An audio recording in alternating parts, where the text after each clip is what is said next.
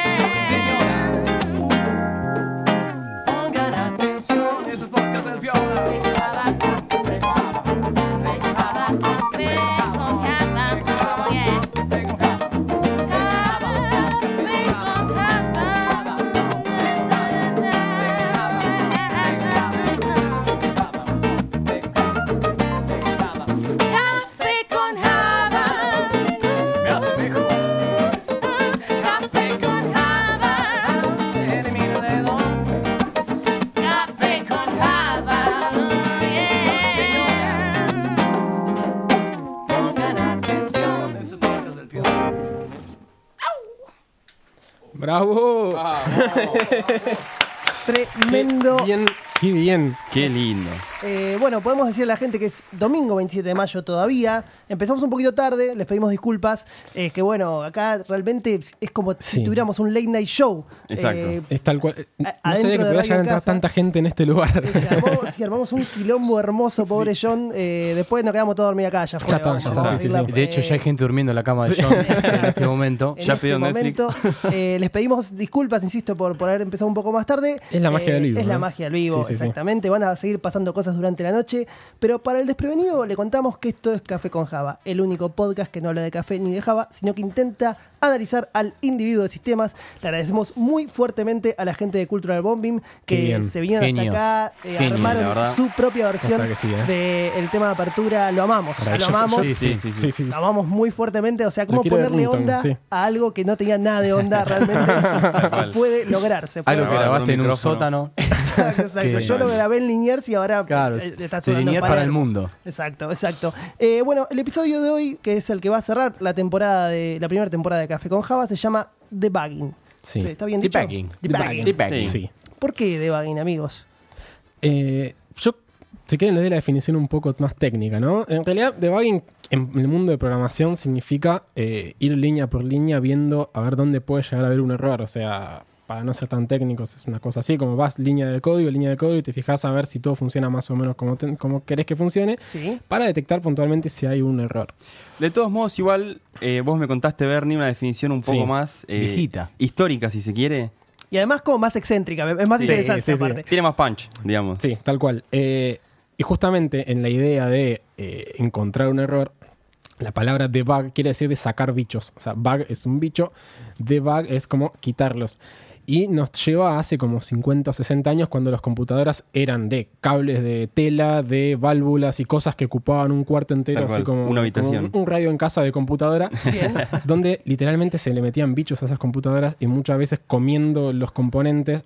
Claro, hacen eh, cortocircuito. claro, hacían cortocircuito, entonces tenías un, un problema en serio donde el concepto de debug era ir y fijarte pedacito por pedacito de computadora donde había un bicho, sacarlo y arreglarlo. Exacto. Tal cual. O De sea, hecho- cu- cuando yo estoy con el RAID de mi casa, estoy debagueando. Claro, Exactamente. Sí, sí, sí, de sí. hecho, para la gente que conoce un poquito más, el simbolito clásico del debug es, una, es un escarabajo. Sí, Claro, es un bichito. claro. Muy bien, Tal muy bien. Entonces, en debug lo que vamos a intentar es terminar de sacar ese bug que hay en la sociedad, en el inconsciente colectivo con respecto a los individuos de sistemas y eh, solucionarlos y transformarlos ustedes básicamente en los próximos Luis Miguel. Por Sí. supuesto. Ya tenemos hablamos el de- caballito igual. Ya tenemos el de caballito. Siempre hablamos de Luis Miguel porque para nosotros es muy importante Luis Miguel. Sí. Dicen que va a participar de la segunda temporada Eh, si, lleg- si est- llegara a estamos ver. confirmando. Estamos, Sí, sí, sí, eh, en estamos tratativas. en tratativas. Hay que pagar el vuelo. El tema es que ahora con esto de Netflix medio como que se subió y Sí, está en la cresta está de la guita, y Está complicado. Pero bueno, así es la vida. Eh, siendo que ya es el fin de temporada, ¿cómo sintieron? ¿Hubo repercusiones durante la temporada del podcast? ¿Les hablaron?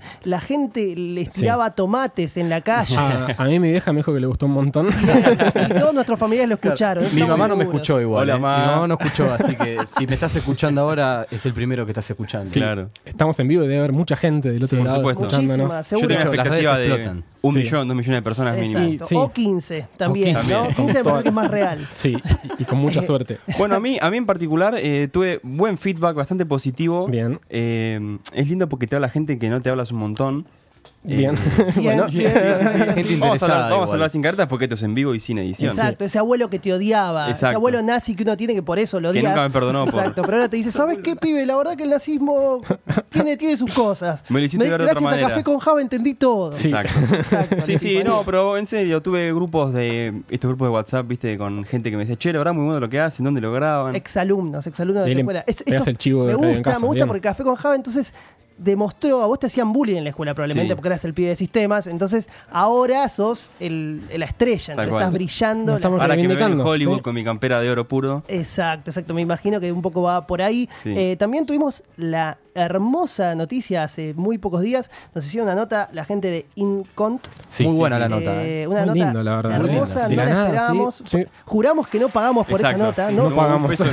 Apareció gratis esa, sí, esa sí, nota. sí, Eh, y nada, les agradecemos mucho porque la verdad que es algo que hacemos con mucho amor y no pensábamos que, que implicara ¿Cuándo esto. desde aquella idea de Café con Java nos imaginamos que íbamos a llegar? Jamás. Ya, ya esto es un montón. Sí, ya Sí, esto sí. es un, es un Que logro. estén acá los muchachos de Cultural Bombing, la verdad que para mí es un, es un logro. Y no solamente ellos, también tenemos invitados especiales. Sí. eh, que bueno, ya estuvimos anunciando en las redes sociales y los presentaremos en vivo cuando estén acá sentados con nosotros. Eh, a mí me comentaba un poco la gente que estaría bueno que hagamos una retrospectiva con los episodios eh, y así un poco vayamos haciendo como un bueno, empezamos por acá, terminamos en este quinto episodio. Hagamos un devagueo de nuestros propios episodios. Bien. Ahí está. Prácticamente lo que queríamos explicar de vagueo es que vamos a hacer un paso a paso de lo que hicimos. Claro, ¿no? pero vamos a tratar de meterle onda si no es un bajón.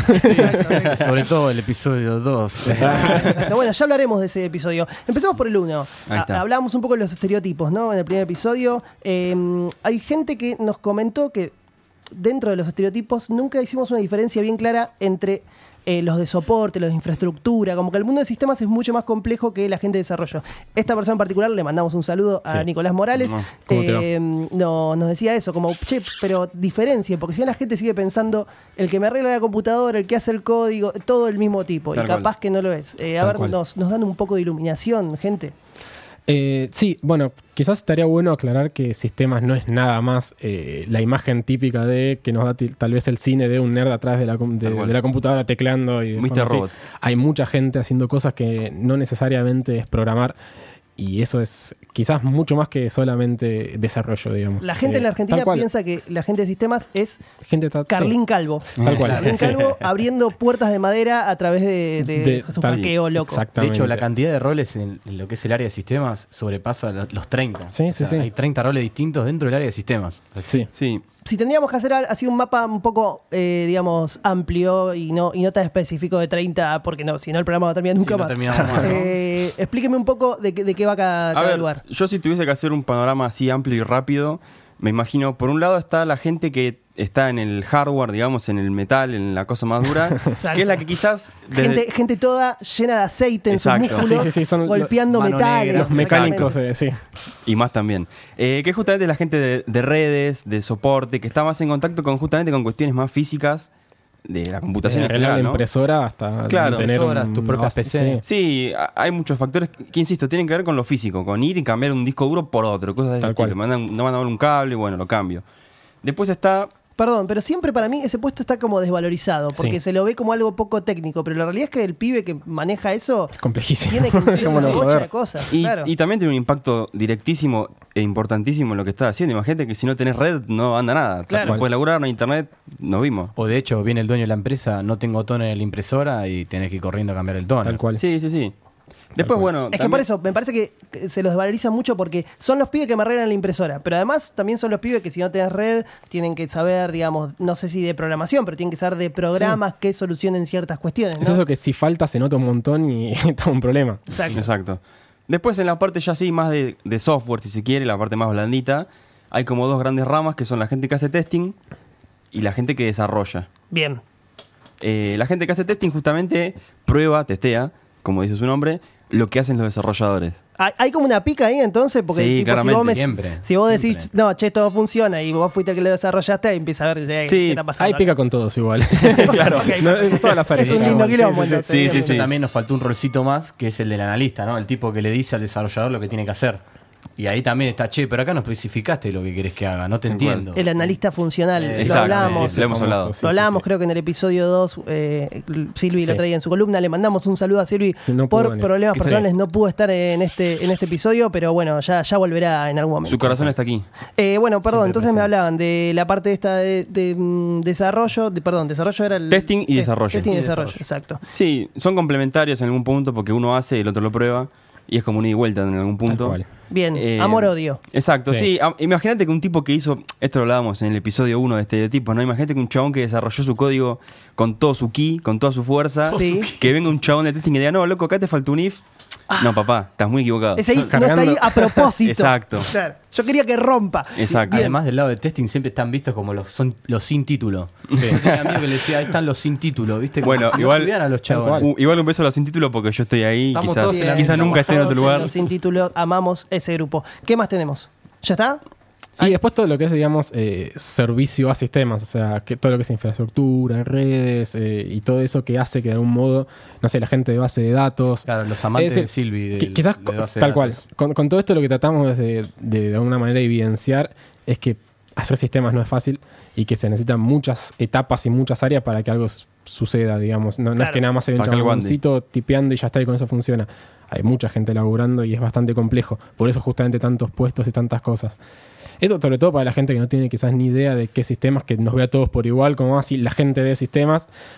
Hay mucha gente laburando en muchas cosas muy Sí, diversas. Cosas que nada que ver. Que son, Que no hace falta, o sea, ni, ni siquiera una carrera podría abarcar todo. Tú ves ingeniería en sistemas y un montón de cosas que no puedes hacer con sistemas. Bueno, según eh, Cristian, entonces el, un, un, eh, grupo de sistemas Sí, tiene que sí. formar 30 personas como mínimo, más Un o menos. zoológico de Haití, más o menos, llamémoslo así, También- está ubicado más o menos por 30 roles distintos. Bien, hermoso, O hermoso. sea, Sí, es sí, sí. tremendo la cantidad Sí. de cosas que se pueden hacer. Hasta leí uno que era forense de un forense de algo era. claro, Tremendo. encuentra un programa muerto y dice, Claro. uh, eh, No, entra el este detective. hay unos y ceros marcados. Es que después también tenés la parte de la auditoría. Hay gente que audita sistemas y que labura justamente de eso. Esa es la parte Sí, más forense. sí. Quizás es la parte, esa parte más legal. Hay muchos sistemas que tienen. em, no, sé si es riesgo, no sé si es riesgo la palabra, Sí. pero tienen algún tipo de peligro contra la salud de las personas. Entonces Sí. tienen que ser Ah, auditados. contra la salud, claro. Sí, Claro, si, te, si, te, si te pongo mal el aparatito del corazón, la cagué. Claro, entonces eso Bien, no y podés eso no lo hace un médico, lo hace un chabón de sistemas. Exacto. Y sí. Bien, bien, bien, me gusta, me gusta. Bueno, de- saltando del primer episodio, vamos al segundo. El gran fracaso, vamos Exacto. a, vamos a llamarlo. Nuestro segundo episodio fue un fracaso, le contamos a la gente de Cultural Bombing, nos fue muy mal. No nos porque- escuchan en el segundo episodio. o sea, si quieren escuchar el podcast, no arranquen por No el arranquen por segundo. el dos. Eh, es como que yo me acuerdo que le había puesto mucho, mucho amor a ese episodio, porque hablábamos del empoderamiento del individuo de sistemas, Exacto. que yo la revolución, me sentía Marx, ¿entendés? Pero no, al final no le copó a la gente, no le copó a la gente, no le copó a la gente de sistemas, no le copó a nadie.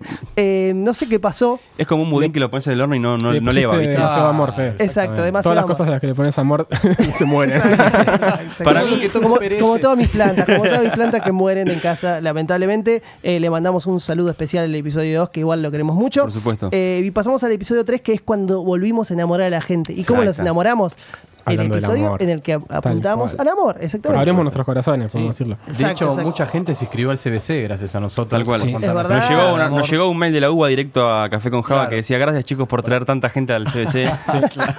Especialmente a Sociedad de Estado, ¿no? Esto no está chequeado. Bien, bien, perfecto, es verdad. Dimos un gran consejo que por eso los quienes no lo escucharon, les aconsejamos que lo escuchen, porque ahí vos que estás empezando el CBC, te estamos dando la data Sí. y te, te tiro ahí un tip. Ahí, Viene no de la mano más. de la historia de amor de Cristian. Exacto. Eh, y por último, para mí, el episodio 4 que fue Revelaciones. Realmente yo no esperaba del episodio 4 demasiado. Cuando armamos eh, las reuniones de producción, decíamos, bueno, ok, último episodio, o cuarto episodio, perdón, Pasiones.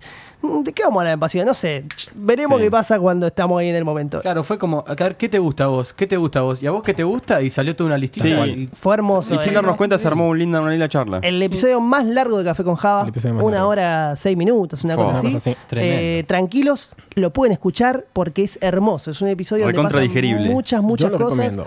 Hablamos de, de- de política, hablamos de, mm, de, De fútbol. de- de música, hablamos de muchas Hablamos de cosas. software libre. Y También, está bueno para mí porque es el episodio que muestra al individuo de sistemas como más humano, ¿no? Pasiones, sí, sí. Exacto, eh, ahí, ahí es como, ah, che, del otro lado hay un, hay un tipo, hay Sí. una- hay una persona real, no, no, no es un aparato. Contamos un par de anécdotas lindas también. Es verdad, es verdad, contamos muchas Hubo la anécdotas. anécdota del torneo de Lucho que sigue siendo genial. Es verdad, fue, fue un saludo a los chicos, no sé si lo escucharon todavía, más vale que lo escuchen. Me gusta porque ahí Lucho se expuso, ¿viste? Sí, no tuvo sí. ningún, no- ningún tipo de inconveniente. Sobre todo el que se bajó a, a último momento, que Sí. era el que jugaba bien. Sí, sí, sí. El que quedaba. claro, que quedaba. Y bueno. Bueno, podemos decir entonces que eh, quienes ya vienen escuchando la temporada y quienes no están escuchando capaz por primera vez este episodio en vivo, les recomendamos que escuchen la primera temporada de Café con Java. ¿Por qué?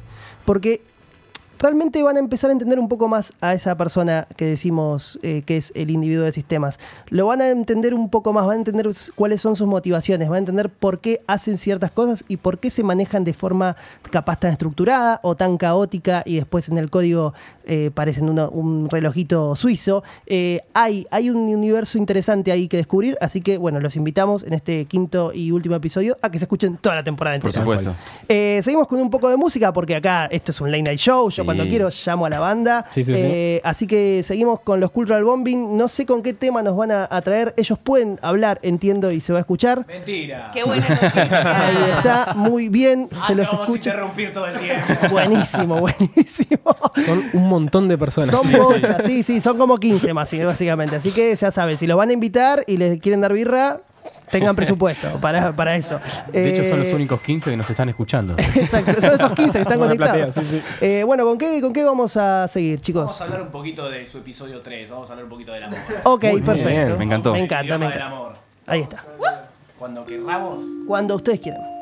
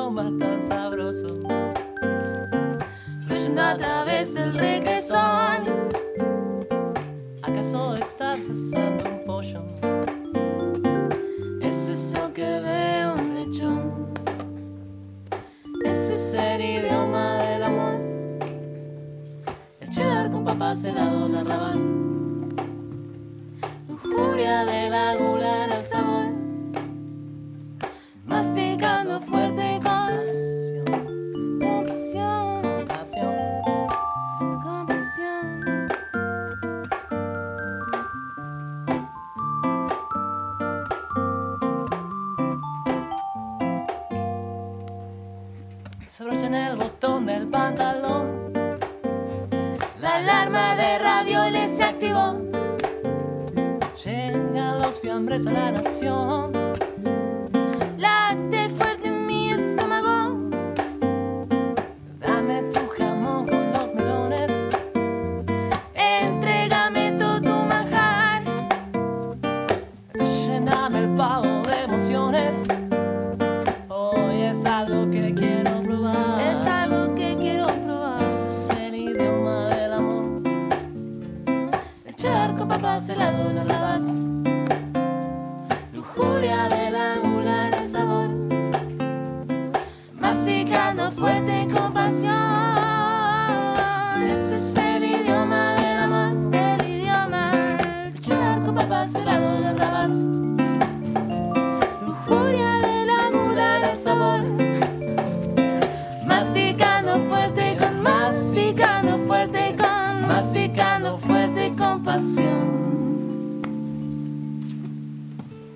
¡Bravo!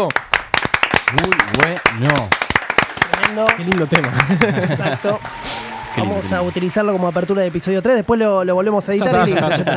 Todo se resume. Sacamos y, que- todo. y queda así, queda así. Bueno, tenemos eh, a la primer invitada del día, Bien, sí, sí, eh, sí. la señorita Carolina Marando. Te invito a, si querés, te vas poniendo los auriculares y ahora te activamos el micrófono. Por lo tanto, si habla en este momento no la van a poder vamos a escuchar. Los cascos. Eh, danos un toque, tranquila. Eh, Carolina, para quien no lo sepa, es diseñadora gráfica, Sí. se especializa en lettering, tengo entendido, Sí. y hizo un hermosísimo trabajo haciendo el ISO logotipo de Café con Java. Eh, le Es ese logo lindo que, que es una taza que dice café con Java. Exacto. Lo hizo Es ella. obra de es Carolina Marando. Eh, habría que preguntarle ahora cuando tenga audio, no sé, Nico ya tiene. Ah, Hola, Caro, podés hablar. Hola. ¿Cómo estás? Hola, Caro. ¿Todo ¿Bien? A ver, ahí, yo no la estoy escuchando. Ahí está. A ¿Sí? ver ahí. Ahí te escucho. Hola, sí. Hola. Bien. Yes. Uno, dos. Bueno, Caro, eh, contame un poco. ¿Escuchaste podcast alguna vez? No. Buenísimo. Pero Café con Java lo escuchaste, ¿no? Sí, obvio. Muy bien, claro. ¿Usted quiere muy ser bien. chicos? Le vamos a tomar examen. te vamos a hacer las preguntas primero de rigor. Eh, ¿Tuviste o tenés algún tipo de relación con alguien de sistemas? Em, Relación laboral, o sea, no. Por supuesto. También puede Claro, ser amistad, cualquier eh, tipo de amor. Ponemos, lo que claro. sea. No, bueno, cuando estuve eh, trabajando en relación de dependencia, Sí. sí. ¿Trabajas mucho con gente de sistemas? Tenía como un ida y vuelta diario. Bien, bien, bien. ¿Y qué onda con esa gente? ¿Qué podés decir de ella? Yo sé que tenés enfrente a un ex compañero, así Tal que, cual. pero tranquilo, Sí. destruílo tranquilo. Sí, no, el tema Después de es que... última te, te cancelamos el micrófono. No, eh, yo trabajaba con Bernardo. Hola. Bien. Va, en realidad trabajamos en la misma empresa, pero nunca tuve el placer de tener un proyecto juntos. Bien. No, ¿No? No te perdiste nada, ¿eh? No, no perdiste nada. que Porque hay gente que tuvo proyectos Tal cual, acá los cuatro lo tuvimos y la verdad que no Mirá que fue manga infelices. Pero sí estaba el día a día con Bernie y, y no sé si es eh, el estereotipo, va, no sé cómo será. Yo tampoco sé cómo. Perdón, para mí, para mí Bernie en general es- no es el estereotipo No, de nada. claramente. Ya lo hemos No. dicho, ¿no? Pero ahora que estoy en vivo lo repito. Esa camisa floreada, claro, Sí. te habla un poco Habla ¿no? de no estereotipos, claramente. Exacto, exacto. Muy bien. eh, Muy new school. Exacto. Claro. Caro, eh, ¿cómo inició tu relación con una computadora? O sea, ¿qué es lo, ul- lo primero que recordás cuando tuviste contacto con una computadora? Mm, bueno, jugaba algún jueguito o algo así. ¿Te acordás También. qué computadora era? Te voy a preguntar algo medio técnico. Uy, eh, no. ¿O Sí, me acuerdo Windows que era tenía? Windows 95. Ahí está. Bueno, Ah, está bien. 95, está bien. eso ya empieza a hablar un poco de la edad de De Caro, te de pido Caro. mil disculpas. Te cayó el DNI, Eh, ¿Y mm, qué jueguito? ¿Te acordás qué jueguito? Me Mirá, van a meter a no- Carmen San Diego, ¿viste? No, no, no, no me acuerdo cuál Uh, era, pero sí me acuerdo que eh, yo iba al videoclub para, eh, como que vos los alquilabas y venían Claro. en CD. Sí, Entonces, verdad. no me acuerdo cuáles eran, pero todos los días era como que iba y me traía alguno nuevo. Era como un blockbuster de jueguitos. Claro, Exactamente. exacto, exacto. Qué lindas épocas. Hermosas épocas. Ok, ese fue entonces tu primer contacto con una computadora. Sí. Bien. Mi papá trabajaba de programador en mi casa. Ah, mira. Por eso. Ah, Esa la he visto varias veces, ¿sabes? mirá, Una, ahí, una entonces, programadora. ahí, ahí esa fue tu primer relación con alguien de sistemas. Le mandamos un saludo a Edva. Sí. Saludos. Eh, le mandamos un saludo al papá de Caro. Eh, y, ¿Y qué pasó ahí, digamos? ¿Por qué? Porque vos después terminaste siendo diseñadora gráfica. O sea que las computadoras no te cayeron mal. No, para nada. Hay una relación bastante lineal entre el diseño gráfico y la computadora, ¿no es cierto? O sea, Sí, hoy por Ese hoy. es otro quizás. estereotipo. ay, ¿podemos hacer un No. podcast de esto? Hagamos un café con diseñadores gráficos. Claro.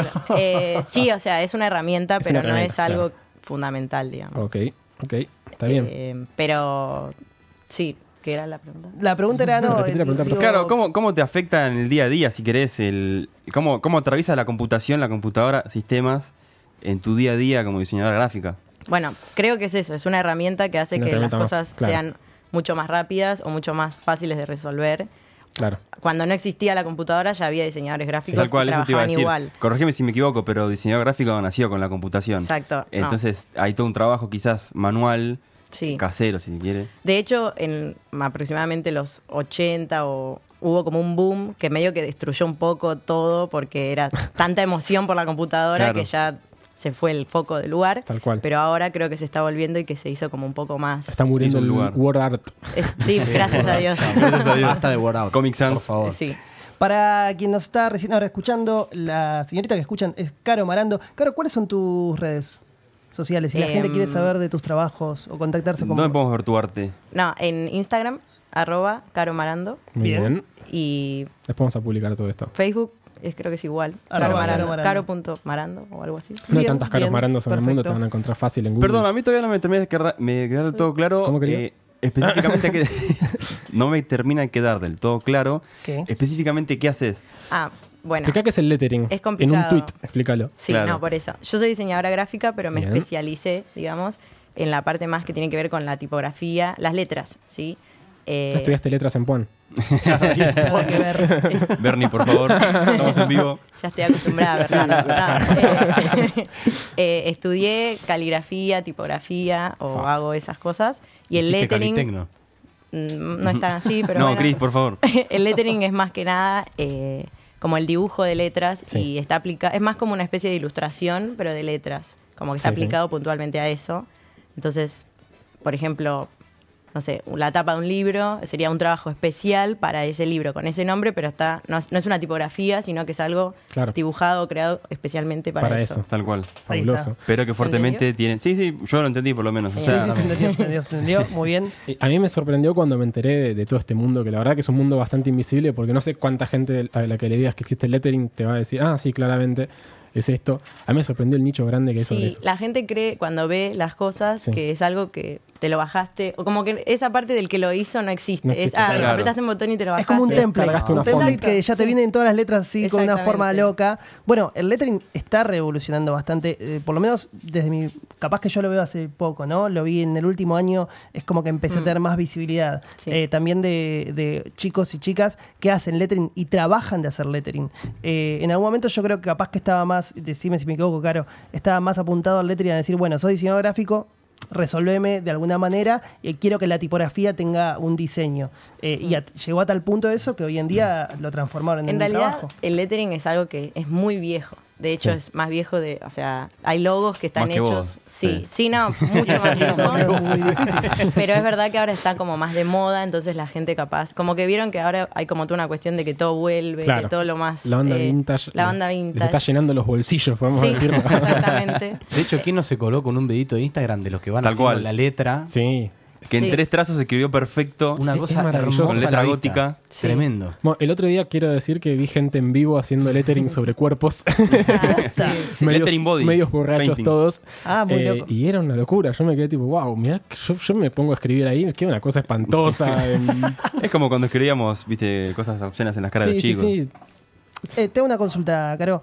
Eh, vos entonces trabajás con, me imagino a veces trabajás con gente de sistemas, capaz por, no sé, te, te piden hacer un diseño para una aplicación, metele. Últimamente yo no estoy haciendo mucho eso porque ya me, me metí mucho en todo esto del lettering. Del lettering. Ah, ok. Y tal vez el tema de aplicación y todo es, y ese mundo es como más de, de branding o de, de desarrollar Claro. eh, una Bueno, en el trabajo, cuando trabajaba con Bernie, sí hacía eso. Y, hay, Sí. y hay una lucha ahí como Sí, entre lo que es diseño y funcionalidad, Eh, porque yo sí. entiendo que ellos eh, trabajan más en generar un proceso que funcione y vos trabajás más en decir, bueno, ok, esto se tiene que ver de cierta manera. Entonces, ahí ustedes tienen que poner de acuerdo, porque Sí. entiendo que ellos tienen que encontrar que el proceso funcione y vos querés cual. decir, ok, cual. tiene que funcionar, pero se tiene que ver así. sí, es- empieza medio un quilombito, El caso ¿no? más lineal que se hace es en el diseño web. donde tenés el diseñador, el programador de la página y tenés quien le hace los diseños. Y que creo que hay una la pica bastante grande entre Sí, los dos. sí, sí. Uno subestima al otro y el otro lo subestima al Creo que el primero. problema es ese, que los de los dos lados, el otro subestima como el trabajo Claro. del otro, entonces tal vez, yo siempre me quejé porque sentía que el programador decía como... Esto no se "Eh, puede eh, hacer. Sí, es así, está bien igual, va a ser lindo, como que vos lo que estás vos haciendo vos es, una cara... colorcitos. O sea, exacto. vos le pones Si una total florcita anda, a si eso, total claro. anda. Y en realidad uno, como desde el diseño gráfico, no es solo que sea lindo, sino que hay un montón de cosas Claro. que, que sirven a que funcione mejor, a que la gente lo perciba de cierta manera. Tal o sea, cual. no es solo la cara bonita de la aplicación. Pero Sí. también hay veces que soñamos como muy alto y nos dicen, no, esto no es Esto no se posible. puede hacer. Claro. Exacto. Entonces, la idea sería como tratar de poder eh, Sí, encontrar un punto medio. Sí, pero a veces no, no es tan Tal fácil. Che, Caro, y respecto del lettering, eh, hoy por hoy, con el avance de la tecnología, ¿vos crees que puede llegar a comer un poco al nicho? Eh, ¿Se van adaptando? Es decir, porque el lettering, por ¿En qué ejemplo, vos podés hacer lettering eh, a mano y, y así funciona bien. Vos decís que eh, a, lo, a lo que voy es a que me parece curioso el hecho de que o en una era en la cual se está muriendo la escritura a mano, resurja justamente el lettering que tiene una base inicial a mano. Más allá que después lo puedo llegar a pasar a, Sí. a escanear o a subir a- o a, a digitalizar de algún modo, es algo que nace puntualmente de lo que es un dibujo a mano de una letra hermosa hecha sobre un papel. Y quizás justamente hoy por hoy, con el- tantas teclas y tanto celular touch, desaparece la idea de hasta siquiera tomar apuntes muchas veces a mano.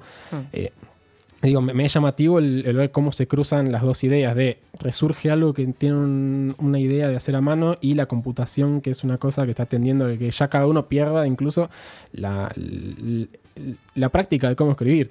Sí. Muchas veces yo me encuentro escribiendo rápido en la facultad bueno. y es un desastre que ni yo me entiendo. Yo en particular nunca escribí bien, antes, Tal cual. pero bueno. Creo que es un tema de funcionalidad. Sí. O sea, en lo que es escribir el día a día, obviamente eh, sería mucho más rápido, mucho más prolijo, mucho mejor, tal vez, para, para gente que tal vez no, pero tipear o Sí. grabar o lo que fuere. Sí. En, lo- en el caso del el lettering en particular, cuando a vos te encargan un trabajo, eh, más allá de la realización, o sea, de la ejecución, hay toda una cuestión más conceptual, Claro. que eso una computadora no, no lo puede hacer. Tal cual. ¿entendés? Es. Entonces, igual está buena como la fusión de las dos cosas. Pero cada, un, cada cosa tiene como su, su función, por así. Bien, eh, ya que hablaste un poco en un momento de, de que, que- que uno cuando diseña tiene que encontrar la forma, obviamente, de hacer un diseño que genere pregnancia en la gente, ¿no? que, que se identifiquen con eso. Tengo una pregunta. ¿Qué pasó cuando Bernie te pidió que hagas el logo de Café con Java? Yo vi el archivito que te mandó. Claro, qué goma. Era hermoso, Sí. era hermoso. Tenía una cantidad de tocs. Es- ese solo texto ya tenía todos los tocs de habidos y por haber. Porque no escucharon el audio de dos minutos que me mandó No, avisándome bueno, que me iba a imagínate. mandar todo eso. Pero él es así. ya Yo soy, me- o me quieren o me odian. Doctor Tabulación. Eh, no, bueno, no me asusté igual porque yo ya sabía cómo era Bernie. Claro, pero claro. no sé, estuvo, estuvo bueno. O sea, ustedes se ríen de él, pero estuvo buenísimo todo lo que hizo porque es necesario como toda esa bajada para entender un poco qué es lo que ustedes estaban haciendo, qué querían, a qué apuntaban. Tal cual, y que no sea el otro extremo de que quiero que ande esto y tipo y no tengo Claro. nada. Lo que Claro, tratamos de hacer no es simplemente decirle, che, estamos haciendo esto, quiero un dibujito de una café casita. Java, gracias. sino que tratamos de explicarle un toque cuál era el contexto, qué es lo que hacía el programa, los objetivos, eh, a, a qué público estábamos apuntando y un montón de cosas, casi un marco bastante... Yo siempre te banqué, Sí. Bernie, así que. De hecho, Ojalá ¿puedo todos contar? los clientes fueran como vos. Ojalá. Te das cuenta, ¿Puedo Bernie, contar ya una está. Lástima no te pagamos un peso por esto, pero... Pod- Podés, Cristian, podés. Voy ¿Qué- a contar pasó? a lo, el, el amigo acá, el conductor, no quería el logo que tenemos ahora Café con Java. Es verdad, es verdad. No, pero para. Exponiendo a la gente frente Antes, al- yo quiero, yo quiero decir la verdad. Vos nos, nos pasaste cuatro Sí. alternativas, yo optaba por una, que ahora que lo pienso, y eh, tenían razón, parecía medio una escuela católica. O sea, estoy pensando que la escuela realmente me cagó la, la existencia Sí. mental. Pero mm, eh, no, ellos tres, ellos tres votaron por la alternativa final, y la verdad que creo que es verdad. Eh, Sí. Termina siendo la mejor, la mejor alternativa. Me gusta que empaqueques en vivo. Y Me bueno, encanta. bueno, y hay que aceptarlo, ya está, boludo. Además tengo a todos en contra. tengo operador que no para de tirarme palo, boludo, ya está. Eh, claro, pero en, en ese sentido, vos, por ejemplo, nunca habías escuchado un podcast. No, podcast sí. Ah, habías Tengo que confesar que no escuché de Café con Java. Ay, qué mal, Carolina. no- Nosotros eso- tampoco lo escuchamos igual, así que tranqui. Pero ahora lo voy a escuchar, les prometo a todos. Me voy de aquí lo escucho. Muy bien, muy bien, muy bien. Eh, pero ¿cómo fue, insisto, para vos? ¿Era la primera vez que hacías un logo para un podcast? Sí, Bien. particularmente para un podcast. ¿Y cómo, tipo, hubo algo en particular que en el proceso creativo eh, para con este podcast, independientemente de basarte en el archivo de, de Bernie? Capaz que no, ¿eh? No, no, no sé. Bueno, fue como tirar un par de ideas, pero la idea siempre es esta cuestión de que, de El que lo vean. Sí. Tal Tampoco cual. tuvimos como un montón de tiempo. Yo también estaba medio como Con tus apretada, pero, pero creo que más o menos fue. Sí. La No, verdad a mí el trabajo final me parece que está buenísimo. Me encanta el logo a mí. Está, quiero- está muy, pero muy bueno. Sabes que parece una joda, pero posta creo que la, la seriedad que le podemos llegar a haber dado al podcast tiene mucho que ver con el logo. Bueno, te transmite algo, ¿no? Sí, te sí, transmite está algo. hecho Te da una idea, una idea cerrada, sí, sí. A lo que si venís con un dibujito también. medio choto, quizás la gente lo ve como, ah, mira, estos pibes que quieren. Acá le, estamos, eh, le tratamos de dar un poco de profesionalidad. Ahí está. Eso mí- no lo voy a sacar en la edición. A mí, Eh, Caro, escucho. Caro, ya hablando tanto de trabajo, sé yo, ¿hay algún trabajo que hayas hecho que te gustaría... ¿Cómo? Hay un trabajo que se has hecho. no, déjame hacer la pregunta, Bernie, por, Por favor. Un trabajo que hayas hecho así, haciendo letra y demás, que te gustaría destacar, no sé, eh, el para Coca-Cola. Tuve que hacer en el 2017 una letra para el Mundial 2017. Eh, 2018, bueno, no me tocó eso todavía. no, No, pero- quiero decir, ¿hay alguno Pero que te gustaría comentar? Que a digas, unas che, cuantas marcas. Sí, eh, No de manera lineal. que me gustaría en, con algún sentido en particular o que me haya gustado a mí. Claro, yo quiero decir, un disfrutado. trabajo que vos digas, che, la verdad que este laburo fue buenísimo y quiero que el mundo me conozca por haber Por hecho eso, esto. Uy, eh, no sé. Eh, trabajé con.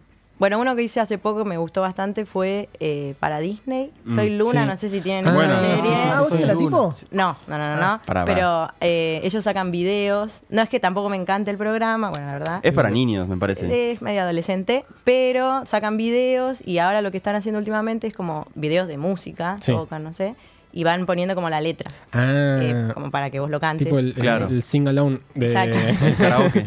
Y bueno, tuve que hacer eh, todas las letras Todas las que iban letras. apareciendo y está bueno porque ahí también hubo como algo que, que no hago usualmente, por eso capaz me gusta, que es ver lo que hago yo animado. Tal Claro. cual. Y bueno, eso está buenísimo. ¿Y cómo es el- la relación con Disney? Porque es como la, es como la mega industria, debe haber un par más, ¿no? Me imagino. Sí, igual yo estoy como en el medio, estoy- no, no hablo directamente con Ah, Disney, sino que en el medio hay una agencia. Claro, sí. Claro.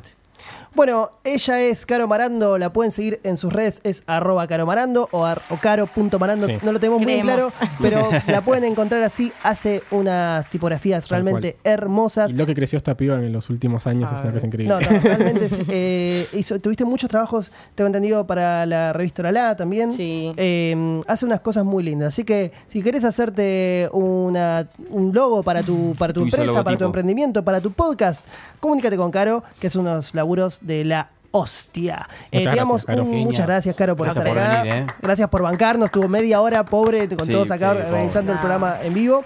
Eh, teníamos otro segundo invitado, que era Santiago Pechi. Desapareció, Un básicamente. besito para Santi. Lo estamos exponiendo al invitado en vivo, Sí, eso me gusta. Exacto, vamos a exponerlo. Eh, él había participado haciendo el tema de apertura de Café con Sí, Java. exacto. Eh, Ahora lo reemplazamos en vivo.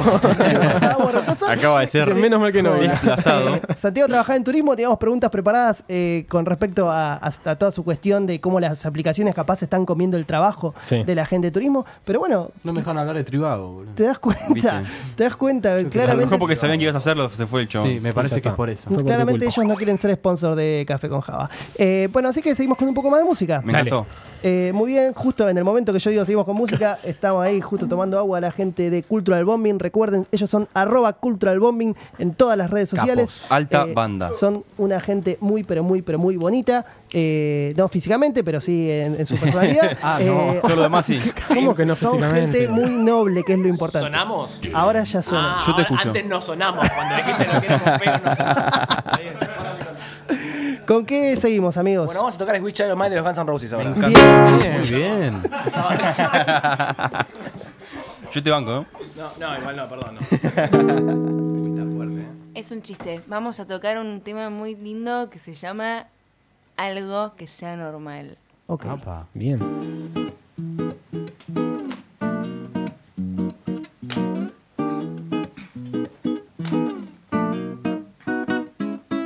Por antonomasia, soy heterosexual. Cualquier página porno me elige por default. Amo a los animales, soy súper especial. Soy vegana, ecologista y neoliberal. Tal vez. Trae falopa o fabrico rescatón. Mejor ante la duda, soy un algo entre los dos. Debería elegirme alguna religión. Me dijeron que el budismo está haciendo Llevemos un Tinelli. Hagámosle caso a Sual. Que Netflix ponga una peli. Algo que sea normal.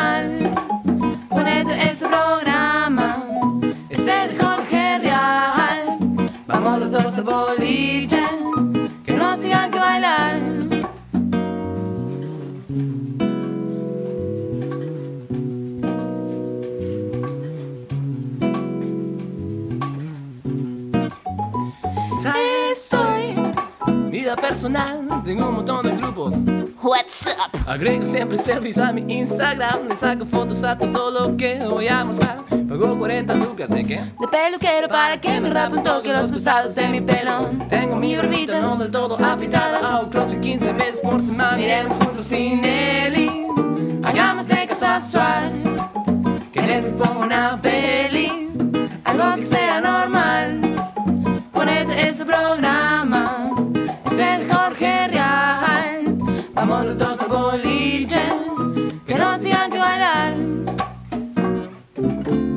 Juegan los pumas y me hago pi. Juegan los pumas y me hago pi. Soy hincha de eso que es feliz. Soy hincha de eso que es feliz. Usa mucho el mundial, un deporte popular.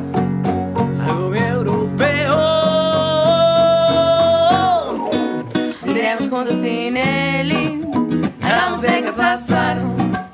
Que Netflix ponga una peli, algo que sea normal. Ponete ese programa, ese de Jorge Real. Vámonos todos al boliche, que nos digan que bailar, que nos digan que bailar, que nos digan Tinelli. Suar, que Netflix ponga una peli, algo que sea normal. Ponete ese programa, ah, es el Jorge Real. Vamos los dos al boliche, que nos digan que bailar. Darapam, darapam, darapapam. Barapam, darapam. Barapam, barapam,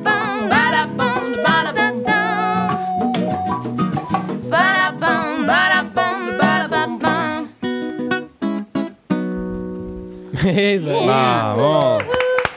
Qué rico todo. Tremendo final de los Cultural Bombing. Recuerden, arroba Cultural Bombing en todas las redes sociales. Seguimos en Radio en Casa Sí, señor. haciendo el último episodio de la primera temporada de Café Así es. con Qué Java. Debugging es el nombre de este episodio. Y tenemos al segundo invitado de la noche. Él es columnista eh, acérrimo, diríamos, Sí. de CCJ, siempre contándonos un poco de los mitos y la historia del mundo. hitos. Ah, perdón. Hitos. Hitos. Siempre Elegimos tenemos la misma ese palabra, problema, tenemos ese problema. genios. Elegimos Estamos mitos y hitos como dos columnas. Sí, sí, sí. Eh, somos gente muy inteligente, por lo que veo. Muy bien. Eh, son los hitos e historias del mundo de sistemas. Él es Matías Aristimuño. No sé si ya tiene audio. A ver, estamos ahí. ¿Lo están trabajando? Sí, sí, Mati. A ver, pero habla, habla. Hola, muy buenas Sí, noches Mati. a todos. Hola, Mati. buenas Solamente no te retorno. Nosotros te escuchamos. El de la voz más intelectual Sí, sí. con Java, ¿no? La gente Bueno, se pregunta. con más babaje por los halagos. ¿Qué nos trajiste para hoy, Mati? Bueno, eh, hoy vamos a hablar de un tema que, que nos involucra a todos, a todos los que es- utilicemos tecnología, Sí. nos involucra, que es el tema de la privacidad del Internet. Claro, hubo un quilombito Apa. importante Ah. hace poco. Ahí está el reptiloide Mark Zuckerberg Sí, hablando en distintos, en distintos lugares del Está mundo. reptiloide. Estados Unidos, en Europa hace muy poquito. Exactamente. Y bueno, parece que nuestro amigo Mark eh, se mandó una macana y también sus amiguitos, que por ejemplo eh, tenemos a nuestro amigo Donald Trump en Estados Ajá, Unidos, que también sí. estuvo metido en este tema, pero mucho no se habla de eso. Pero ¿cuánto hay de macana y cuánto hay de, de búsqueda real, ¿no? De que, de que no, de, de algo, digamos, más pensado para que Y funcione digamos, así. un 100% cero, ¿no? Es como tipo, fue a propósito, claramente. Claramente, sin querer exacto, queriendo. exacto. Eh, aparentemente están queriendo tapar el, el sol con, con un dedo porque la verdad que esto af- afectó a muchísima gente. Más, más de 80 millones de personas Sí. Ah, estuvieron, estuvieron afectados por este leak de, de datos, ¿no? Ah, o sea, Apare- se filtró Se información filtró privada. información. Bueno, les voy a poner un poco en contexto cómo A ver. fue esto. Eh, tenemos una compañía que ahora está en bancarrota, justamente entró en bancarrota, que es Cambridge Analytica. Ah, sí, sí, lo escuché. Ah, sí, lo, lo he leído en Infobae. No. Exactamente. Sí, en Infobay Es la una nota de- al respecto.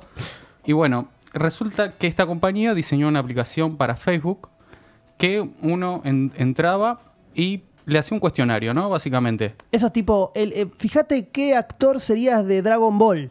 Claro. Y te tira, Goku. Sí, tipo sos. un BuzzFeed. Y la aposta es que si sos Goku, eh, votarías a Trump. Esa sería la, la movida. Exactamente. Bien.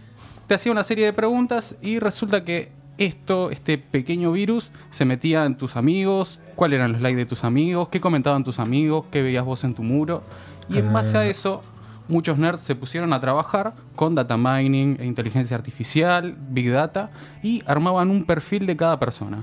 Y cuáles eran sus orientaciones políticas. Ah, mira. Ok, o sea, en base a eso, te aparecía propaganda. Te aparecían propaganda, te aparecía gente en tu Facebook. Claro, esto ya comentando. lo hablamos, ¿no? La propaganda de que te Sí, aparece Facebook. cookies. Claro. Sí, y además de Donald, también estaban nuestros amigos los rusos.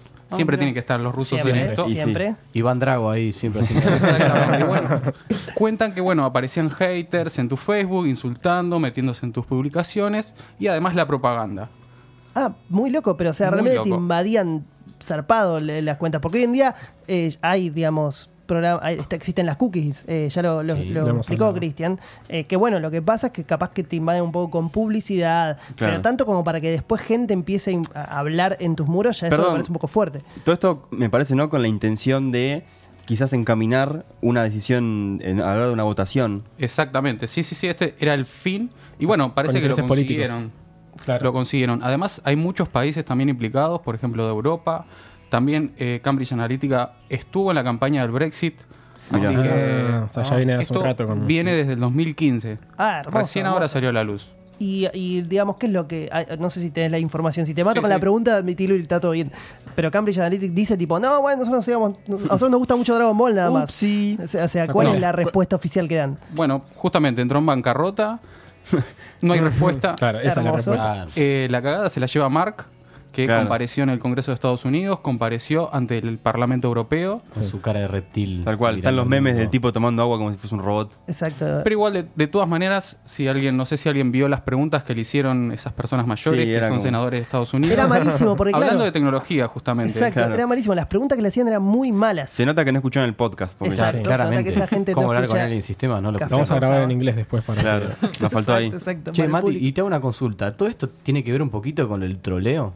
Que vos ponés, entras a una publicación y gente random que te bardea, bardea todo el tiempo, como generando. Acá, acá en Argentina, ¿no? Te hablo de que vos entras a una publicación y tenés mil y pico de gente que entras y no tiene fotos, no tiene O sea, nada. tipo los bots. Exactamente, Claro. tipo los bots. ¿Tendrá, ¿Tiene que ver un poquito eso? Sí, también se está hablando mucho de eso, de, de los haters en internet y de esas personas que, que realmente no son personas. O sea, es un- una persona detrás con cinco o seis cuentas, eh, invadiendo las cuentas de los demás, poniendo malas esto es un palabras, capítulo de Black Mirror, desacreditando opiniones. Perdón que te pise, Mati, pero para mí esto es un capítulo de Black Mirror y... ¿Cómo era? ¿Cómo era? Para mí es el Muerte inicio- A, ¿no? Yo les digo acá, es el A. inicio de la Tercera Guerra Mundial. Iba a ser en Facebook y en Internet. Claro. eh, ya se los voy avisando. A ese nivel. A, A ese, ese nivel. nivel. O sea, lo que pasa es que es verdad que capaz que hoy en día mm, gran parte de nuestra vida está reflejada ¿no? en, en estos universos virtuales. Entonces es real que cuando a- te, te puede afectar más una opinión de alguien sobre vos en ese universo que capaz que te lo digan cara a cara. ¿Por qué? Porque el tema es la exposición que, Lo loco que genera eso. que pasa, hace poquito pasó con un tipo en YouTube que por haber hecho un video eh, ofensivo con símbolos nazis y qué sé yo, lo metieron preso por hacer videos en YouTube. Imagínate que esto hace 10 años era completamente impensado que un tipo en Tal internet sube, suba contenido y vaya preso por eso. Sí, sí, sí. Claro, no, no hay, no hay jurisdicción, sería, ¿no? Jurisprudencia. Eh, jurisprudencia, esta, jurisprudencia. No conozco los términos exactos, pero, pero se, se entiende la idea, ¿no? El tipo por hacer un video era ofensivo, tenía símbolos nazis y qué sé yo. Al tipo lo metieron preso. Sí. Es loco porque, bueno, capaz que antes lo- la única manera vos de exponerte de esa manera era eh, capaz haciéndolo en, una- en un programa de televisión, ¿no? La o una televisión, cámara oculta. la televisión y era, era como el medio que mostraba todo. Sí. Y ahora es internet Tal el medio que muestra todo. El problema es que lo que muestra no necesariamente es verdad. Ahí está el inconveniente. Internet no es, no es un medio libre de influencias de grandes empresas. Tal cual. Es más, los, Todo lo contrario. las redes sociales que consumimos y utilizamos comúnmente so- son manejadas por grandísimas empresas que ganan mucha plata porque nosotros las usemos. Sí, son gratis, pero son gratis a, a- a- Es como, es como dijo. Zuckerberg. Eh, señor senador, eh, corremos eh, ads, eh, propagandas en inglés, We ¿no? ads. Tal cual, o sea, el- justamente le, le decía exactamente esto Zuckerberg a uno de los que le, que le hacían las preguntas. Le decía, sí, loco, nosotros no cobramos por el servicio, pero pasamos propaganda. Claro. Y con eso hacemos plata. Es, es un tema. eh, ahora, Mati, no sé si tenés el dato. eh, ¿Cómo está evolucionando la causa a partir de toda esta situación? O sea, Mark está teniendo que dar la cara a decir, bueno, ok, sí, todo pasó a través de mi red social. Y entiendo que lo que está diciendo constantemente es como, bueno, sí, no sé, vamos a ponernos más rigurosos en los controles. Sí, exactamente, eso es lo, lo que dijo cuando compareció ante el Congreso, y, pero algunas preguntas no las quiso contestar, él contestó lo que quiso. Claro. Por ejemplo, algo que, no le, que le preguntaron y que no quiso contestar, no, no consta en ningún lado, pero no lo quiso contestar, es que si esto va a volver a pasar alguna vez, Claro. si él nos puede asegurar si alguna vez nos van a de vuelta a robar todos nuestros datos y van a armar lo mismo. Él no lo responde. Ah, o sea, dijo, no, no puedo responder esa No puedo pregunta. responder. No te tengo- puedo decir. Claro, No te Claro, puedo claro, decir. claro, no te No puedo sabe, no decir. contesta. No te puedo decir. Es un tema, Facebook particularmente, me llama la atención que esté pasando esto tan fuerte con Facebook, que es una red social que un poco tuvo su golden age hace, Sí, hace un, hace un par de tiempo años, y ahora está como medio muriendo. Eh, probablemente parte del motivo por el que esté muriendo sea este, porque los usuarios cada vez eh, estamos como más atentos a este tipo de cosas, ¿no? Y cuando lo Sí. peor que puede tener una red social es traicionar a sus usuarios. Porque Sí, pero también es cierto que no es solamente Facebook. Facebook también es dueño de Instagram, Facebook también es dueño de WhatsApp. WhatsApp. Entonces, o sea, podrá ser la red la que dejes de usar, pero tenés un montón de otros productos Son que están de la misma mano. O sea, Claro. al fin y al cabo. Es casi un Es como. Disney, que tiene todo. Y- es todo. e incluso Exacto. la red del momento es Instagram y sigue siendo el amigo Zuckerberg. Es o sea, verdad, ya está. Es verdad, es verdad. A favor de Instagram diré que no hay tanta publicidad, quizás, eh, pero cada vez hay más. Sí, sí, es cada, real. cada es seis publicaciones te aparece una publicidad. Es verdad. Entonces, lees seis publicaciones y te aparece ahí un, Sí, sí, sí, sí. algo. Bueno, veremos qué pasa, Mati. Sí, veremos cómo avanza este tema. Sí. Eh, la verdad que a nosotros nos deja muy preocupados porque no sabemos lo que compartimos, no sabemos qué información ellos recaban de nosotros Sí. y qué, qué utilización eh, le hacen, ¿no? Ellos dicen que hacen public- publicidad, pero se ve ¿A que quién? el tema Claro. es más profundo de Claro. lo- de lo que creemos. Eh, así que cuando te, te hacen ese comentario, viste que cada tanto te llega un mail de Gmail o de Facebook, tipo, cambiamos nuestra política de publicidad. Básicamente están diciendo, te la estamos poniendo de alguna manera y nadie se va a leer. Sí, ¿Vieron sí. las Sí, 25 sí, sí. hojas de la política de Seguramente. Un privacidad? idioma de abogado que nadie entiende. Exacto. Además te dicen, el conocemos todos sus secretos. Exacto, exacto. Y como hace el gran Mark, yo sigo recomiendo, vieron que él está la camarita en sus notebooks, Sí. en la parte de acá, él la tiene tapada. Tengamos la tapada, hay un capítulo de Black Mirror que a un pibe le pasa un cagadón por, estar por expuesto a la cámara, así que cual. tapémosla. Ese es el eh, consejo de Café con Java.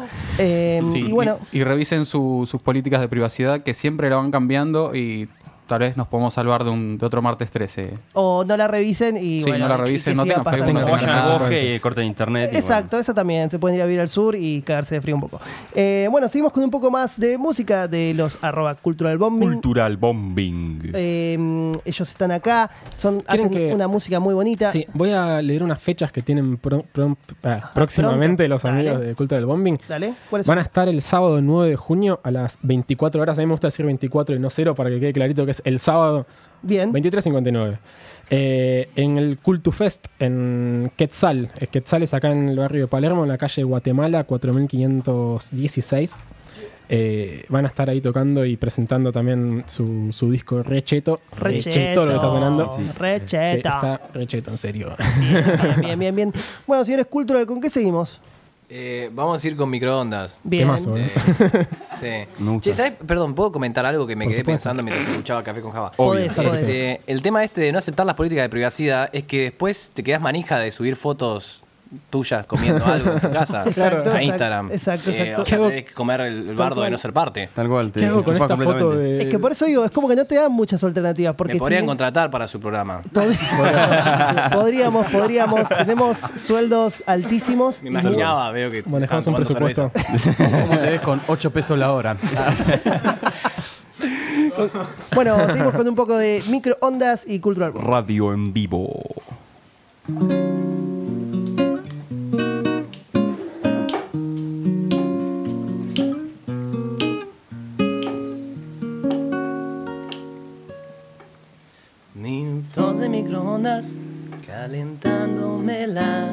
Salchicha, hirviendo el agua que está fría. La pizza que quedó vacía. iluminándome la comida. Si te vas, Si te vas, gorda, no sé si voy a estar bien.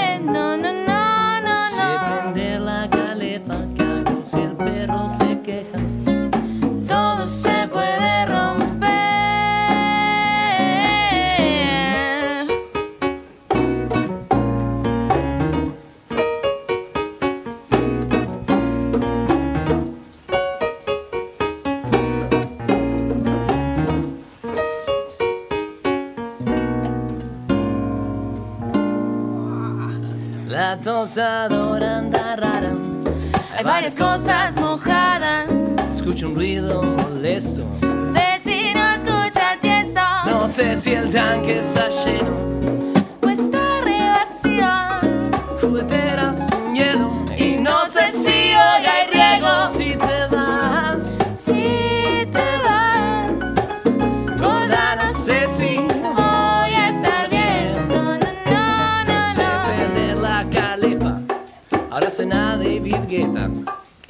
Todo se puede robar.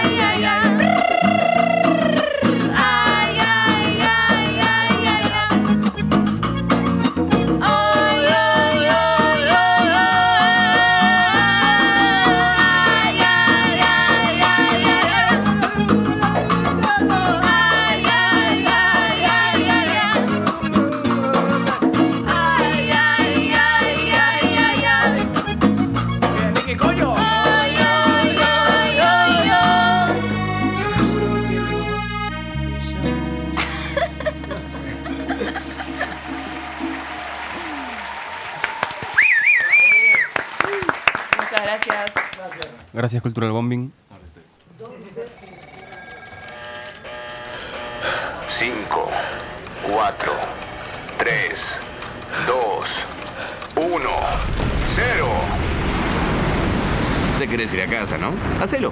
Conectate a radioencasa.com.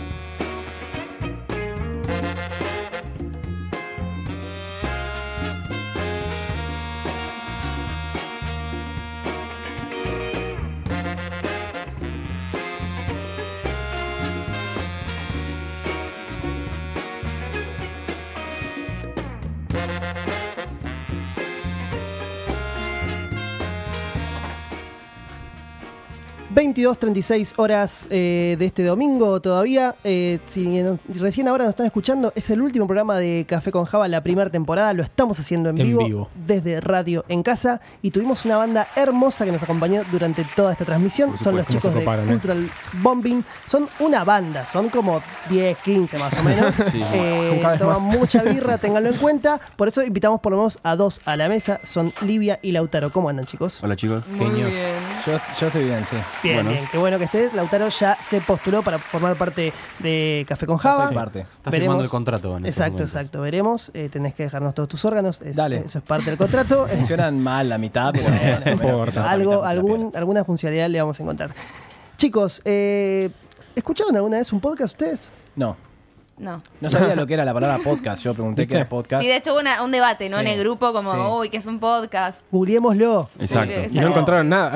Lo googleamos, fall- fallamos en Millennials y no lo, no lo googleamos. Exacto. Muy mal, muy, Muy muy. mal. Porque en realidad uno tiró la información, que era lo que pasaba en el siglo XV, ¿no? Uno Ahora, la pregunta, esta ¿es esta la millennial? definición de lo que estamos buscando. Perdón, ¿es Millennial el, posta, el podcast? El podcast. Le puedes decir posca también. Podríamos decir que. No, Fa- un Fabio. Claro, un Fabio y ya lo entendemos. Eh, sí, sí, es Millennial. Creo, bastante creo millennial. que salió, eh, fue un éxito en Estados Unidos, arrancó en 2001, creo más que o fue menos. una ¿El cosa así. concepto millennial o el podcast? El Ah, podcast, está el bien. podcast. Y después, bueno, por eso, por eso digo, como fue en 2001, es Millennial, podemos. Entra dentro de la definición. Eh, bueno, entonces nunca escucharon un podcast. No. ¿Qué, qué, qué les pareció este Café con Java? Tienen que decir bueno. Exacto. Claro. Muy Me agradable. pareció bueno. Esto es ladri. Muy bien, muy bien, me gusta. Me gusta porque sigue, sigue la, la línea. Están, están respondiendo. Quiere el laburo a toda costa. Eh, me encantó la versión que hicieron de la apertura. ¿Qué, le- qué les pasó cuando les pasé la letra? Es un poco particular, ¿no? La canción. Yo, yo los puteé un montón. Bien, bien. ¿Quién la hizo? ¿Quién fue el mala onda? Yo. Te, te- te- Él. te quiero un montón igual, pero... Bien, bien, bien, bien, bien. Dame laburo, por favor. Ah, es verdad cierto. Este, no, hermosa. La verdad que me inspiró un montón. Bien. Este, Era lo que esperaba. era la lo- cortamos un poquito, le dimos algunos cositos, no sé si te molesta. Por Me encantó lo que hicieron. Clapton de que sientas que está mal. Me No. encantó lo que hicieron con el tema. Era la intención. No, al principio nos costó un poco, pero después nos, nos hemos divertido. ¿Qué querés que te diga? Yo la hice eh, basándome en un, te- un viejo jingle a favor de la marca de, bueno, vamos a decirlo, ya lo dijeron, Coca-Cola. Eh, hablaba ese tema de que era un hombre que le pasaban muchas cosas malas, pero Sí. todo se solucionaba cuando bebía Coca-Cola. Entonces yo dije, bueno, basándome en ese mismo concepto, Café con tiene Java. que ser un individuo que le pasan muchas cosas malas y Café con Java lo soluciona. Ustedes le pusieron mucha onda, me gustó La porque le, que sí. le pusieron como medio una Sí, la onda hip hopera y qué sé yo. No era muy difícil superar la versión No, original. es verdad. Era como que eso estaba en el subsuelo y había- había que subir un poco y nada más. No Lo lo bueno es que dejaron la parte del cuchillito. La parte del de- cuchillo Mirá que no podía faltar. Hubo unas ganas de tirarle a la mierda. Dijimos, vamos No, a respetar la a esta gente y lo vamos a dejar Eh, ahí. Es hemorroides es una palabra que me di cuenta que no es tan fácil cantar. Bien, Ah, es verdad. Este, nos dimos cuenta también con Netflix cuando, te- cuando estábamos componiendo la palabra Netflix es imposible y hemorroides me sorprendió. Podcast también Está es fácil, Pelea, claro. es fácil, pero tiene la cosa de que decís pod, Puf, puf. pod, como que la- en el pod da Bueno, posca de repente, Posca, ¿no? claro. Ya está. Ahí está, ahí está. Posca. Posca puede ser una forma de reemplazarlo. Vamos un poco a las preguntas de rigor. Sí. ¿Alguno tuvo, tiene, mantiene algún tipo de relación con alguien de sistemas? Relación no necesariamente amorosa, insistimos. Claro, de cualquier tipo. Se extiende también a la gente que está de público atrás también, ¿no? Sí, Se le sí. Lauro, Lauro por siempre, ¿no? Nuestro, claro, nu- nu- nuestro, nuestra El razón del de, Carel. de inspirarnos para toda la vida es, un- es una persona que trabaja en sistemas, es programador. Ah, mira. bien. es más, el género que quisimos ponerle a la banda, yo pensé que sabíamos todo esto y por eso estamos acá. Perdón, mi, mi hermano eh, pro- es ingeniero en sonido, programa también, me parece. Ahí está, mirá. Pero mirá, recomienden ¿viste el podcast. sistemas- Necesitamos Es que nos oyentes. dimos cuenta recién que estábamos hablando de esto, el Lauro se masturba si escucha. Bien, bien, bien. Lauro que, nos mande fotos. Masturbándose. Obvio, Claro. obvio. Queremos fotos del Lauro. Papi, tapate los oídos, por favor. Sí. Eh, bien, perfecto. Entonces tienen relaciones con la gente de sistemas, Sí. eh, amorosas, muy fuertes. Eh, ¿Y cómo empezó? ¿Cuál fue el primer contacto que tuvieron con una computadora? ¿Se acuerdan? Yo me recuerdo, pero dale, sí vos. Yo en lo de mi abuela, que tenía el paint, Muy- le metía, pero Me duro. Tu abuela tenía una computadora muy sí, bien. Sí, era una mierda. Abuela. La abuela. Abuela o el tenía- No, mi abuela, no, mi abuela está re loca. Eh, Así que manda por ahí. Tenía Paint y tenía una Windows 98 que funcionaba súper lento. Aparte, siempre nos metíamos en internet, lo llenábamos todo de virus y siempre se quejaba. Obvio que me echaba la culpa a mí porque era una gordita tierna y pintaba, pintaba echarle la culpa a Livia. Eh, bueno, nada, recuerdos. ¿Vos, Lautaro? Yo, en mi caso, eh, mis viejos compraron en el 96 la compact del 95, la de Windows. Yo la tuve, Sí. amigo. Sí, era hermosa. Yo era la hermosa, tuve, amigo, era hermosa. Bueno, Este pibe es carne de cañón para café con Java. ¿eh? Claro, sí, sí. Contráteme. Entonces, este, agarré, ¿no? Y la usaban ellos, ¿no? Mis viejos. Y un día nos dejaron, ya éramos un poco más grandes con mi hermana, y nos dejaron con la computadora sola. Entonces mi hermana, mi hermana y yo miramos la computadora tipo. Wow. Y este. Bueno, empezamos. ¿Vieron, vieron eh, la película esta de los dos modelos? ¿Cómo se llama? El Zulander. Zulander. Bueno, Zulander. ¿vieron cuando intentan tipo prender la Sí, sí, computadora? está Sí. Están los archivos. Exactamente igual nosotros, mi hermana y yo, tipo. la máquina a ver cómo la prendíamos hasta que nos dimos cuenta que el botón principal. Había un botón. Exacto. Era re fácil en la compra. Y bueno, entonces ahí agarramos y teníamos dos juegos que venían con el Compact 96, que era, era el Age of Empire 2, uno, Sí. perdón. Nada no, mal. Me acuerdo, no me acuerdo el Ay. segundo ahora. El, ah, eh, Midtown Madness, que era un juego Sí, de autos. qué lindo Te juego. está volviendo loco, ¿no? Juegazo. Sí, sí, sí, sí. Sí, y había uno de un cowboy. ¿Uno de un cowboy? Eh, No. había uno de Sega que era de Cowboys, que era en 2D. Claro. Hablan fuera de aire. ¿Qué es lo que, cómo, cómo, cómo se llama el juego? Eh, ay, me, me agarraste en vivo. Uno de un Yo cowboy. estoy ¿Qué, Lo jugaba con mi primo. Perdón. qué pasaba con ese cowboy? ¿Qué tiene que ver, no? ¿Pero No cómo era el juego? Contámelo un poco. Lucky Luke, algo Los cabos disparan y matan. Lucky Luke. Lucky Eso, Luke. Yo lo jugaba, boludo. también. Googleando al instante. No, no, Hermoso, gracias por apoyarme con esto. Perdón, seguí. Eh, ¿Y qué pasó? Bueno, nada, y de ese momento me volví loco con Age of Empire 1, me parecía que mejor. Sí. Juego de tu na- vida. ¿Quieren tararearlo todos juntos? Gracias, boludo. La hinchada de fondo. ¿Qué es la marcha peronista? Me, encanta, qué bueno que hicimos en vivo, me encanta. Bueno, el Age generó mucha gente de sistemas para mí, ¿eh? Sí, sí, sí. Sí. Y, mucha, y mucha gente le dio mucha plata también. Y perdió a- la vida en ese juego. Porque Exacto, exacto, a Cybercafé en ese momento de los Golden Age de, net. la- de- de los Cybercafé. Muy bien, eh, los invitamos a que participen de Rompiendo Mitos, que es una sección de Café con Java donde hablamos de esas cosas, viste, que te pasan todo el tiempo en las computadoras, no sabes bien por qué. Bueno, Bernie es un tipo que nos va a ilustrar por qué. Yo tengo la posta, podemos decirlo, ¿no? así es, así es. ¿Cuál es el mito que vamos a derribar hoy, Bernie? Eh, hoy más que un mito voy a traer algo que, que tal vez cualquier persona que sea usuaria de Google siempre ha visto y tal vez y muy posiblemente no sepa qué es, que es el botoncito voy a tener suerte. sí, ¿Te suena? que una vez siempre está ahí, nadie lo aprieta, no sabemos qué pasa. Aprieto Por la enter, ni siquiera moves el mouse en Google, ¿viste? Eh, básicamente este botón, eh, si hoy por hoy lo apretás, te lleva a la página donde están los doodles, que los doodles son esas cosas donde eh, te muestran los dibujitos, eh, homenaje a algún tipo de personaje o Ah, algún tipo de fecha o cosas así.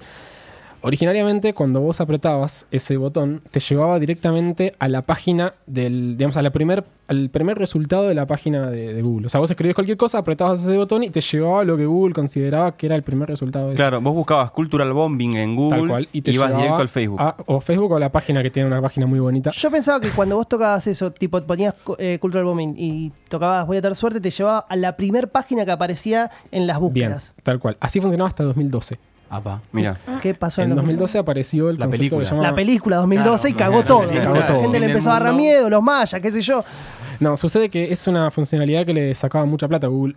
Porque imagínense que Google factura en función a la página de resultados metiendo de publicidad. o sea, vos entras a la página de resultados de Google, te aparece Google entero y te pone todo lo que son lo- los, los resultados patrocinados. Claro. Si vos en- entrabas a la página a través de esa funcionalidad, claro, perdía plata. perdían un montón de plata. De hecho, tenían, eh, se estimaba que hasta ese momento, hasta el 2007 más o menos, o 2010, el 1% de todas las búsquedas pasaban por ese voy a tener suerte. Bastante. Entonces era el 1% de la recaudación que podían llegar a tener Google, que eran 110 millones anuales. Mira, o sea, esa boludez Un numerito. le costaba 110 millones anuales a Google. No apriete ese botón. Tal cual. La realidad es que hoy por hoy esa funcionalidad sigue existiendo.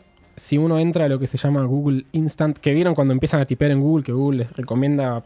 Sí, los. Claro, vos empezás a escribir y te, te va sugiriendo en función a lo que estás escribiendo algo. O sea, ahí abajo te sigue apareciendo el botoncito y si apretás desde ahí sí te lleva a la página. O sea que por hoy la funcionalidad sigue existiendo. Y si vos desactivas ese eh, Google Instant, como se llama, eh, la- el botón original que te aparece vuelve a tener el- Ah, la funcionalidad original. Bien. Eh, Está bien, o sea, conserva la funcionalidad, pero está un poco cual. más Sí, escondida está para no perder tanta plata. y de hecho hay hasta un mensaje, un toque político con eso, que, que es la idea de Vote por en Trump. Google, no nos importa solamente la plata, sino que también sabemos que hay personas del otro lado y también somos personas los que hacemos Google. Lo dice Google, que es la empresa que más plata maneja en el mundo. Sí. y tal vez en Marte. Tal cual. Y de hecho alguna vez escuché la idea de que también un poco Google lo pone como si fuese el objetivo, digamos, el, el horizonte de que un día Google va a funcionar así, donde vos simplemente entres, escribas algo y, y Google entienda y acierte exactamente qué es lo que vos estás buscando. Entonces es como para la gente que trabaja en Google, es el horizonte de... Así, e- e- este sería el ideal del buscador, donde Claro, vos simplemente esta es la- esta es escribas lo que querés esta es la y ni siquiera tengas que pasar por una página de resultados, que Google directamente te lleve a lo que vos necesitas como usuario. Claro, y entre poco ya ni siquiera escribir, ya hasta te lo reconoce por Te lo comando de al voz. cerebro. Tal cual. Quiero buscar tal y ya el Google o Siri, como sería en Entonces, iPhone, nada, te tal cual. reconoce lo que querés ¿Quién también. diría que atrás de un botoncito así de boludo iba a haber tanta cosa? Tanto ¿no? análisis. Me hiciste acordar, ¿viste el cosito ese que te dice te- las búsquedas Sí. más aproximadas? Sí. Ayer puse gordo en, en ese coso y me abrió una, me abrió una pestaña y, la, y el primero que me buscó, si quieren búsquenlo, capaz que les pasa lo mismo, es gordo ventilador. Uh, Ah, no, el del vamos San a hacer... Lorenzo. Lo voy a hacer Ah, en ¿es el de este San momento. Lorenzo? El que está con Porque la- abajo apareció está gordo con la valor, remera. pero no sabía cuál era el gordo, Gordo ventilador. Ramsay me aparece. Estamos radio en vivo, ¿eh? gordo ventilador. Gordo Ahí lo veo. ventilador, ¿qué es esto? ¿Por qué? A mí me parece Gordo Porque vos Ramsay. tenés Mac. Me gusta que eh, nadie me esté Ah, preguntando ok. Uy. buscando gordo en Google. Ah, Gordon Ramsay me aparece a mí, ¿vieron? Sí, el Está bien, cocinero. el- el- sí, Eh, no inglés. me toma el gordo. Ah, debe ser porque no es el de Argentina. ¿Algún otro qué sé yo. resultado Porque eso es Mac, estrambótico? No, no me acuerdo. Ayer- fue este de ayer que me encantó. Bien, perfecto. Me gusta porque nosotros derribamos mitos y Cultural Bombing nos enseña un poco Sí. de qué cosas puedes conseguir si escribís Google, en Google gordo. Sí. Mira qué lindo. Ventilador es, Es una su sección, ¿eh? Realmente hermosa. Ya está, se ganó el puesto. su sección. Sí, sí, sí. Bienvenido. Resultados. Bienvenido. Con Java. Bueno, eh, ahora vamos a cerrar con los chicos tocando. eh, ¿Quieren decir algo más? ¿quieren- ¿Cuáles Gracias son? por invitarnos. Sí, bueno, Le pasamos bien el chivo de... Vamos a pasarlo de vuelta. Ahí está. Van a estar dale. el domingo, eh, perdón, el sábado 9 de junio en Cultufest en Quetzal, que es acá en Guatemala, el 4516. Cultufest es por Cultural Fest, ¿no es cierto? Soy un, soy un genio. No, mentira. O por Cultural Bombing no. Fest. No, sí, real. Ah. Este, sí, y encima todo es el cumpleaños de Libby, así que. Ah, muy bien. Mira. Así que ella 15 paga toda la Pará, cerveza. de- Ella paga toda la cerveza. Decía los Bien, 15. me vi, vi el coso decía los 15 de, de Libby. Eh, sí, son No tenés 15 15, años. boludo. No tengo 14, voy a Ah, cumplir ok. 15. Ah, ahí está. Ah. Estuvo muy rápido, ¿te das cuenta? Ella, ella- ahí se notó que ella tiene más en vivo que vos. Ok. No, mentira. ¿Cómo nos que pasearon? Cumplo 23, chicos. Ah. Ahí está, muy bien, Bueno. muy bien. Bueno, Eh, vengan si quieren, están todos invitados. Acá la gente de Café con Java. Muy bien, vamos a. Entradas gratis, Si- cerveza, si yo me imagino dicen, que sí. si se Barra presentan, libre, ¿no? se presentan en la barra y dicen café con Java, no, no le dan nada. No le dan No, nada, pero bueno, no le va a quedar simpático. Pero buena propaganda. Tal cual. Muy bien, eh, la gente se pregunta eh, si va a haber una segunda temporada. Sara, De- Sara, ¿Habrá una segunda temporada de Café con Yo espero Java? que no, la verdad que no los banco más, chicos. Ok, me gusta, me gusta. Específicamente, probablemente vos no bancás a Cristian, ¿no? Claro. No, bueno. Eh, Pero sí ama a Bernie. sí, me Sí. Exacto, exacto. Por eso están O sea, sentados es un triángulo amoroso uno maravilloso. al lado del otro. Eh, en principio no les podemos asegurar que va a haber una sola No, temporada. para mí deberíamos Not dejar la yet. duda, ¿eh? Eh, Un Jorge suspenso, diríamos. Sí. Pero bueno, Chanan. pero Chanan. sí pueden seguir escuchando nuestros episodios, van a seguir online en todas nuestras redes, eh, en Apple Podcast, Spotify, en Audioboom. Y también muy pronto quizás haya un especial. Eso, Apa. eso sí se los podemos prometer. ¿Eso está confirmado? Segunda temporada no, pero un especial seguro que va a haber eh, después del final de esta, Mirá, de esta temporada. bien. ¿De qué? ¿Especial de qué? Ah, No, no. puede pasar muchas cosas. Puede ser chan. una- ¿Cómo está Jorge un especial de cocina, Tremendo. puede ser un especial de- del mundial. Estamos en el mundial, ¿no? Estamos en el mundial. muy cerca del mundial. Eh, todo puede ser. Bien. Espérenlo con Che, ¿Y si ansias. Tráeme la una Copa segunda Messi. temporada? No sé, Ah, no no sé, sé. no sé, Yo no sé si me los banco más. Además, yo ahora que soy famoso ya está. Sí, no, no- no lo necesito para nada. Te van a de llamar 8 de pesos la hora no me estaría alcanzando.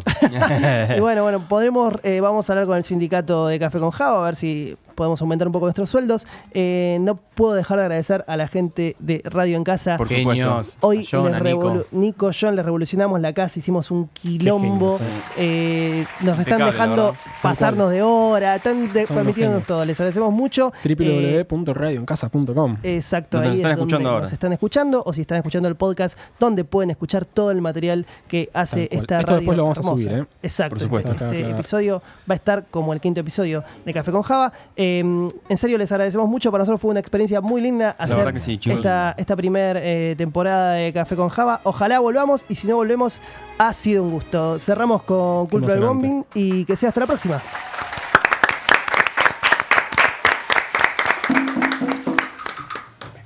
cumbia en tu corazón.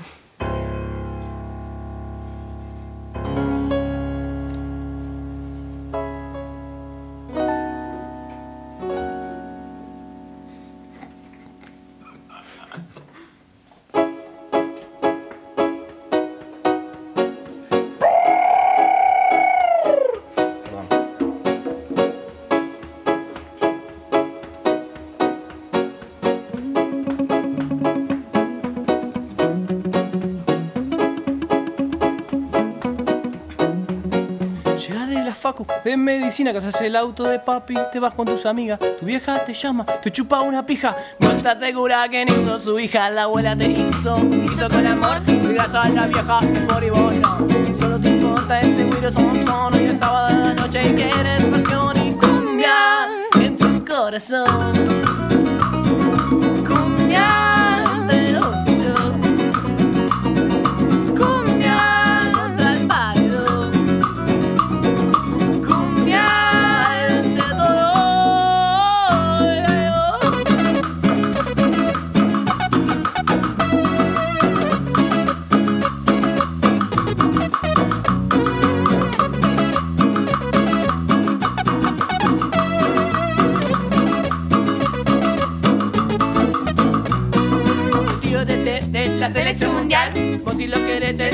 regalar. Vine a hacer toto con los chicos de Padu, con todos excepto con esos peruanos. Sos inclusiva, multirracial, aceptas a la gente del capital. Ahí en el pepino, sos de autoridad, la detención de papá.